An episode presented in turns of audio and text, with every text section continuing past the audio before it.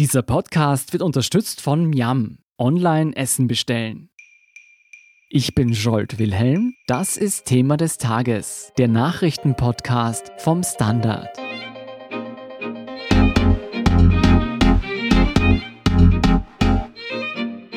Der Plan ist einleuchtend. Bis es einen Impfstoff gegen das Coronavirus gibt, versuchen Staaten in aller Welt mit Schutzmaßnahmen und Ausgangsbeschränkungen die Infektionsrate niedrig zu halten.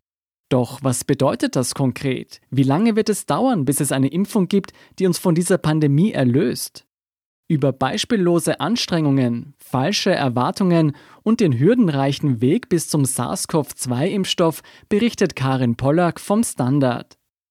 Karin, wenn du es kurz beschreiben müsstest, was sind die größten Hürden, die überwunden werden müssen, bis wir einen fertigen Impfstoff haben, der allen Menschen hilft? Ich denke, die allergrößte Hürde, die es derzeit gibt und die auch alle Forscher beschäftigen, ist die Frage, wie ist dieses Virus und wie interagiert es mit unserem Immunsystem. Da wissen wir einige Dinge, die ganz interessant sind aus den letzten drei Monaten und aus ersten Studien. Aber so wirklich ganz genau, wie es wirkt, und was es in unserem Körper auslöst, das wissen die Forscher noch nicht. Die Kenntnis über das Virus, das ist die erste wichtige Hürde. Und bei einer Impfstoffentwicklung ist es dann ja auch immer so, dass es nicht nur darum geht, einen Impfstoffkandidaten zu haben, also einen, von dem er weiß, dass er sicher wirkt und auch sicher keine unerwünschten Nebenwirkungen hervorruft, sondern es geht dann auch darum, dass man diesen Impfstoff produzieren kann. Und das ist eine Riesenhürde, weil es stellt man sich so einfach vor, dass es da eine Fabrik gäbe, in der dann Millionen oder sogar Milliarden Dosen produziert werden könnten. Aber das ist nicht so. Also das eine zusammenfassend ist, den Virus zu kennen. Das zweite, seine Sicherheit und Wirksamkeit in diesen klinischen Studien zu überprüfen. Und das dritte, ihn zu produzieren. Und nur um das klarzustellen, in welcher Phase befindet sich die Entwicklung des SARS-CoV-2-Impfstoffes? Ganz in der ersten Phase. Alle Studien, die jetzt laufen, sind so aufgebaut, dass die Forscher versuchen, aus dem, was sie bisher über Viren im Allgemeinen oder über diese Coronaviren im Speziellen Wissen umzulegen, was das bedeuten könnte für das aktuelle neue Virus. Andere arbeiten an Verfahren, an neuen Verfahren, auch einer möglichen Impfstoffherstellung. Also da gibt's ganz viele unterschiedliche Ansätze und da sind wirklich alle gefragt. Da sind alle Naturwissenschaften gefragt, Biologen, Immunologen, aber auch Ingenieure, Mathematiker, Wahrscheinlichkeitsrechnung spielt eine wahnsinnig große Rolle. Also das ist eine gewaltige Anstrengung. Also wir stehen immer noch ganz am Anfang. In den vergangenen Wochen gab es immer wieder Meldungen, dass ein Impfstoff schon in wenigen Monaten verfügbar sein könnte.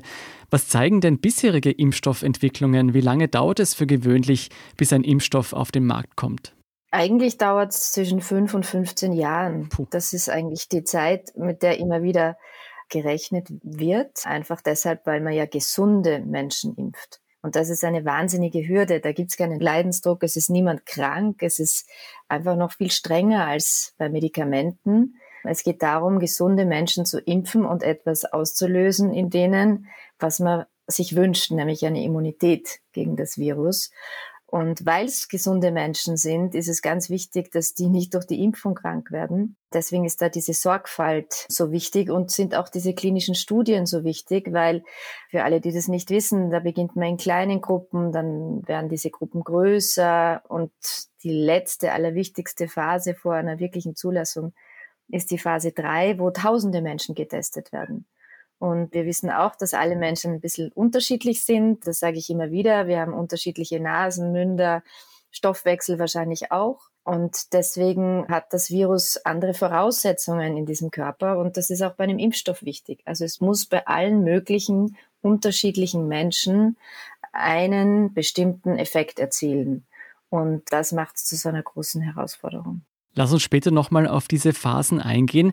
Das klingt jetzt angesichts der aktuellen Krise, die uns allen sehr zusetzt, sehr, sehr lange.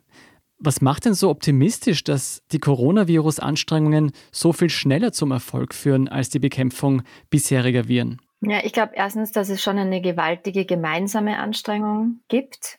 Dass auch unglaublich viel Geld in die Forschung gepumpt wird. Also etwas, was die Forscher eigentlich immer schon wollen und immer schon leiden, weil sie zu wenig Forschungsgelder hat. Ich glaube, da gibt es momentan große Möglichkeiten. Manpower, Maschinen, all das.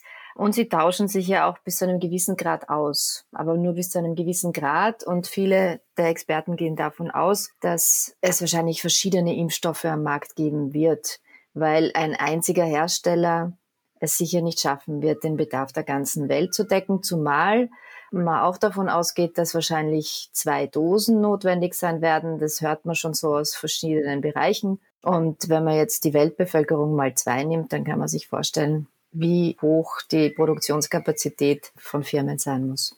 Du, wenn ich das richtig verstehe, könnte es also noch etwas länger dauern als die optimistischen Prognosen. Besteht denn auch die Möglichkeit, dass letztlich gar kein Impfstoff zustande kommt? Ich glaube, die Möglichkeit besteht. Es hat immer wieder Impfstoffentwicklungen gegeben, zum Beispiel auch gegen das Dengue-Fieber, das ja eine viel, viel stärker verbreitete Krankheit ist, halt nicht bei uns, aber in vielen anderen Teilen der Welt. Und da hat die klinische Studie ergeben, die letzte Phase, dass es einfach nicht sicher genug war. Das sind dann ganz große Rückschläge.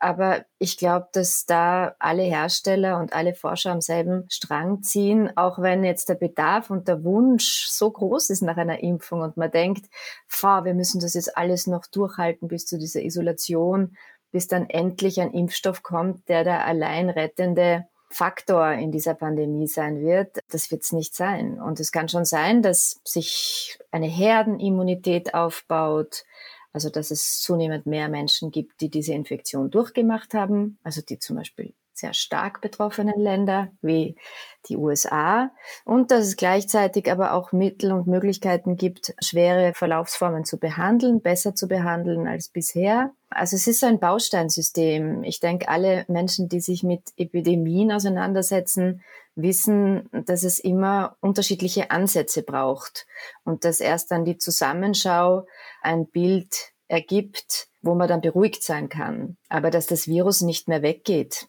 das ist, glaube ich, allen Virologen klar und mit dem werden wir uns anfreunden müssen und da wird es auch Mittel und Wege geben. Das heißt, wir sollten uns nicht allein auf die Entwicklung eines Impfstoffs verlassen. Jetzt hoffen wir mal trotzdem, dass die Anstrengungen Früchte tragen werden. Du hast anfangs die drei Phasen genannt. Wenn man mal genau weiß, wie ein Virus funktioniert, welche Ansätze gibt es dann, einen Impfstoff zu entwickeln? Also das ist das, was die Experten dann immer Plattformen nennen.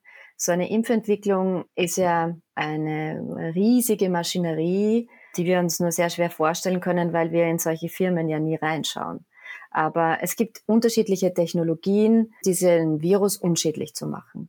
Zum einen die Totimpfstoffe, die Lebendimpfstoffe und eine ganz neue Plattform, die mRNA heißt, also die auf genetischer Basis eine Impfung erzeugen wollen.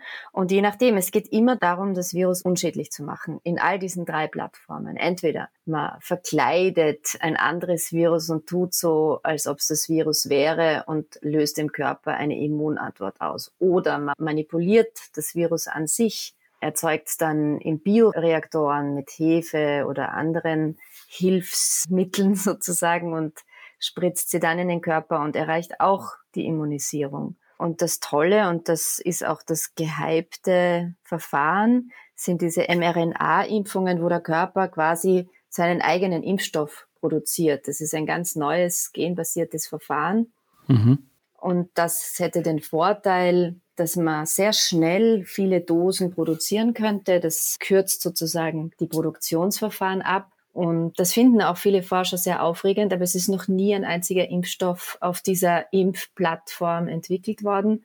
Und das ist wieder das Risiko. Also es gibt einfach keinen glatten Durchmarsch, sondern nur viele Hürden. Und theoretisch kann es für alle bedeuten, dass an jedem Punkt eine Entwicklung überdacht, modifiziert, ähm, erneuert oder auch eben gestoppt werden kann oder muss. Sollte so ein mRNA-Impfstoff entwickelt werden, klingt das für mich nach einem größeren Durchbruch, der auch dann bei anderen Viren helfen könnte. Genau, also ich glaube, dass sehr viel Technologie und neue Technologie gerade ausprobiert wird und es plötzlich ganz viel Aufmerksamkeit gibt und so wie in vielen Bereichen des Virus zu einer Verschnellerung von Technologie oder einem Technologiesprung geführt hat, gilt dasselbe auch in der Wissenschaft. Mhm. Wenn wir dann mal einen Impfstoff haben, der zumindest theoretisch wirkt, geht es ja in die klinischen Studien, die du anfangs schon erwähnt hast. Was kann hier alles herausgefunden werden? Geht es dann nur um die Bestätigung der Wirksamkeit? Nein, also ich glaube, eine der größten Hürden bei diesem Coronavirus ist die Tatsache, dass nicht alle Menschen, auch wenn sie die Krankheit gehabt haben, Antikörper haben. Mhm. Und es gibt welche, die haben Antikörper, es gibt andere, die haben keine Antikörper. Und Antikörper, das klingt wie eine Zelle oder ein Element, aber Antikörper sind ganz unterschiedlicher Natur. Es gibt ganz viele unterschiedliche Antikörper, die der Körper auf einen Virus bildet. Und da versucht man jetzt herauszufinden, welche dieser Antikörper für die Immunreaktion entscheidend ist. Ja, das weiß man noch gar nicht. Also sehr viele Impfprojekte, die laufen, die nehmen jetzt mal diese ganze Hülle, also tutti completi, wenn man so will, und schauen sich an, wie das wirken könnte und ob das wirken könnte. An der MedUni Wien wird jetzt derzeit eine Art Landkarte erstellt, welche unterschiedlichen Antikörper jemand bildet und welche dieser Antikörper dann letztendlich entscheidend sind für eine Immunisierung. Also die machen so richtige Basisarbeit, weil sie sagen, wenn man das weiß, kann man sehr viel gezielter vorgehen. Also das ist deren Ansatz und ist total valide und so versucht eben jeder einen Weg zu finden, weil eine Impfung ist ja dann nicht unterschiedlich für alle. Da kriegen alte, junge Menschen mit Vorerkrankungen, ohne Vorerkrankungen, Babys vielleicht sogar, alle bekommen diesen Impfstoff, alle unterschiedlichen Altersstufen, Ethnien. Der muss ja für alle funktionieren. Und deshalb ist das eine so große Wichtigkeit, dass es bei allen irgendwie funktioniert, aber keinen Schaden auslöst. Und wenn nur einer von diesen unerwünschten Effekten auftritt, heißt es dann zurück an den Staat? Nein, also ich glaube, da geht es immer um so ein Schaden-Nutzen-Profil auch man erweitert quasi diese Gruppen und schaut sich immer wieder an. So eine Studie hat ja verschiedene Arme. Der eine Arm bekommt, der andere Arm bekommt es nicht das sind ja schon alles Impfstoffe, die dann ja auch schon erzeugt sind, in kleinen Dosen zumindest. Ja. Und wenn es dann Reaktionen gibt, wenn zum Beispiel herauskommt, die sind geimpft, aber haben überhaupt keine Antikörper, mhm. dann ist es sinnlos. Dann wird man nicht weiterentwickeln. Oder es gibt dieses Antibody-Phänomen, also wo sich die Antikörper so Verhalten im Körper, dass sie eine Infektion verstärken. Mhm. Und das ist eine ganz große Angst von vielen, die in dem Bereich arbeiten. Das haben sie nämlich schon gesehen, auch wiederum beim Dengue-Fieber. Und das darf natürlich überhaupt nicht passieren.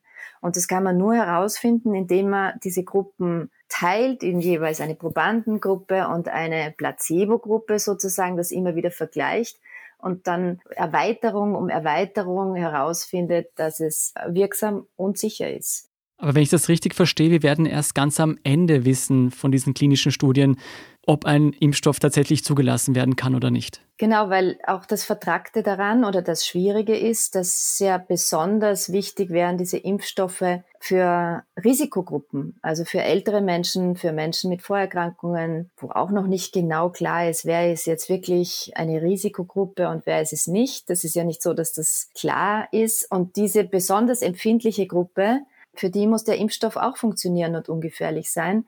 Und besonders gefährlich oder als große Herausforderung, nennen wir es so, sehen Forscher, dass die SARS-CoV-2-Viren an den ACE2-Rezeptoren andocken. Das sind Körperzellen, die sind eben besonders in der Lunge, aber auch in vielen anderen Bereichen im Körper. Und diese ACE2-Rezeptoren sind aber auch zuständig für die Blutdruckregulation, also einer total wichtigen Funktion im Körper, die für uns alle wichtig ist. Und wie sich das verhält, das weiß niemand, weil ich erinnere immer an die Tatsache, wir kennen das Virus erst seit drei Monaten und es gibt nur sehr wenige Erkenntnisse. Jetzt angenommen, nach vielen, vielen Monaten oder vielleicht sogar Jahren wird ein wirksamer Impfstoff zugelassen. Wie lange dauert es dann, Abermillionen dieser Impfstoffe herzustellen? Also ich glaube, wenn es dann einmal einen sicheren Kandidaten gibt, dann hängt es tatsächlich von dieser Produktionsplattform ab. Also was wir vorher besprochen haben, diese unterschiedlichen Plattformen. Und da ist man vom Influenza-Impfstoff, dass man das dann schon in sechs Monaten, sechs, acht Monaten hinkriegt. Vielleicht mit diesem mRNA-Verfahren schneller. Aber die Produktion dauert auch und das muss ja auch alles beschriftet und dokumentiert und ausgeliefert etc. sein. Das ist alles Teil dieses Prozesses. Aber dafür gibt es einfach viel Erfahrung, wie sowas funktioniert, weil es ist ja nicht die erste Impfung und das ist dann, glaube ich, nicht mehr die große Schwierigkeit. Aber wenn ich das richtig verstanden habe, trotzdem dauert es noch einmal ein paar Monate, bis dieser Impfstoff wirklich allen zugeführt werden kann. Genau, 18 Monate ist das absolute Minimum. Das haben vor der Corona-Krise schon alle gesagt oder wie es noch nicht so dringend war. Und ich glaube, daran ändert sich nichts an diesen 18 Monaten. Warum sollte das schneller gehen? Mhm. Karin, du hast in den letzten Wochen und Monaten mit sehr vielen Experten zu dem Thema gesprochen. Wie könnte dann letztendlich sichergestellt werden, dass wirklich jeder eine Impfung erhält? Also jetzt nicht nur produktionstechnisch, sondern auch, dass es sich auch jeder leisten kann zum Beispiel. Ich glaube, dass da die WHO eine ganz große Rolle spielt. Es gibt ja auch Bestrebungen, diese Impfung oder das Patent für diese Impfung dann zu einer Art Gemeingut zu erklären. Da gibt es auch in der WHO ein Konsortium das sich mit der Entwicklung von Impfungen beschäftigt und vor allem, weil in der WHO sind ja sehr, sehr viele Staaten vertreten, auch mit einer gerechten Verteilung. Das ist ja auch eines der ganz großen Aufgaben der WHO, dass sie nicht nationalistisch vorgeht, sondern immer die Staatengemeinschaft und die Gerechtigkeit in der Staatengemeinschaft eigentlich im Blick hat. Das könnte eine Herausforderung werden, aber ich denke, dass es da schon Bestrebungen gibt, wo nicht nur die reichen Länder diese Impfung bekommen, sondern auch die ärmeren. Aber bis dahin werden zwei Jahre vergehen und es kann einfach sein, dass sich eine Art von Herdenimmunität entwickelt und dass ein Medikament gefunden wird. Also die Entwicklungen sind dynamisch und insofern besteht auch total Grund zur Hoffnung, weil sehr viele daran arbeiten. Vielen Dank, Karin Pollack, für diesen Einblick. Danke dir. Wir sind gleich zurück.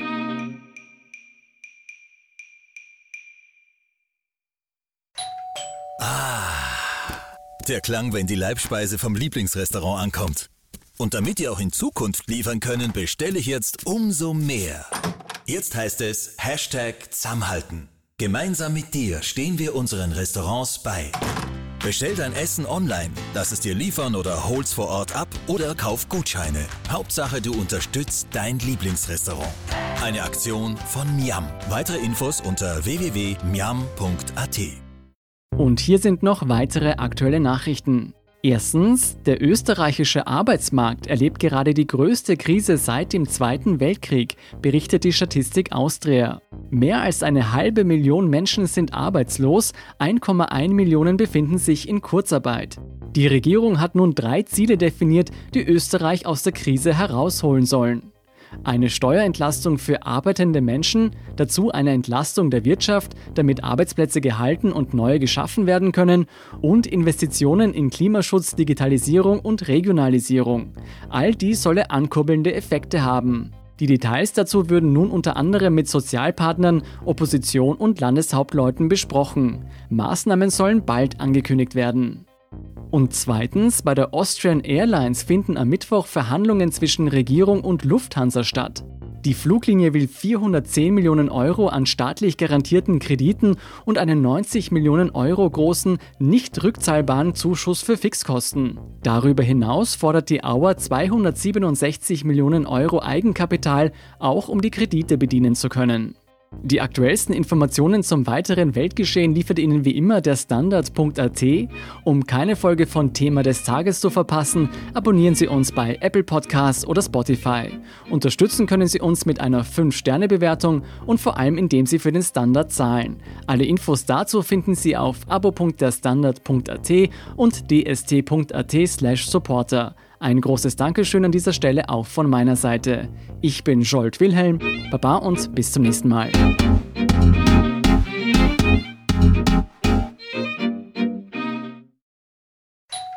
Ah, der Klang, wenn die Leibspeise vom Lieblingsrestaurant ankommt.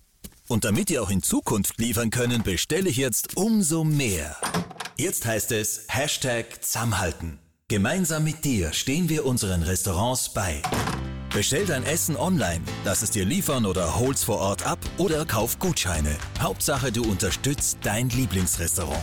Eine Aktion von Miam. Weitere Infos unter www.miam.at.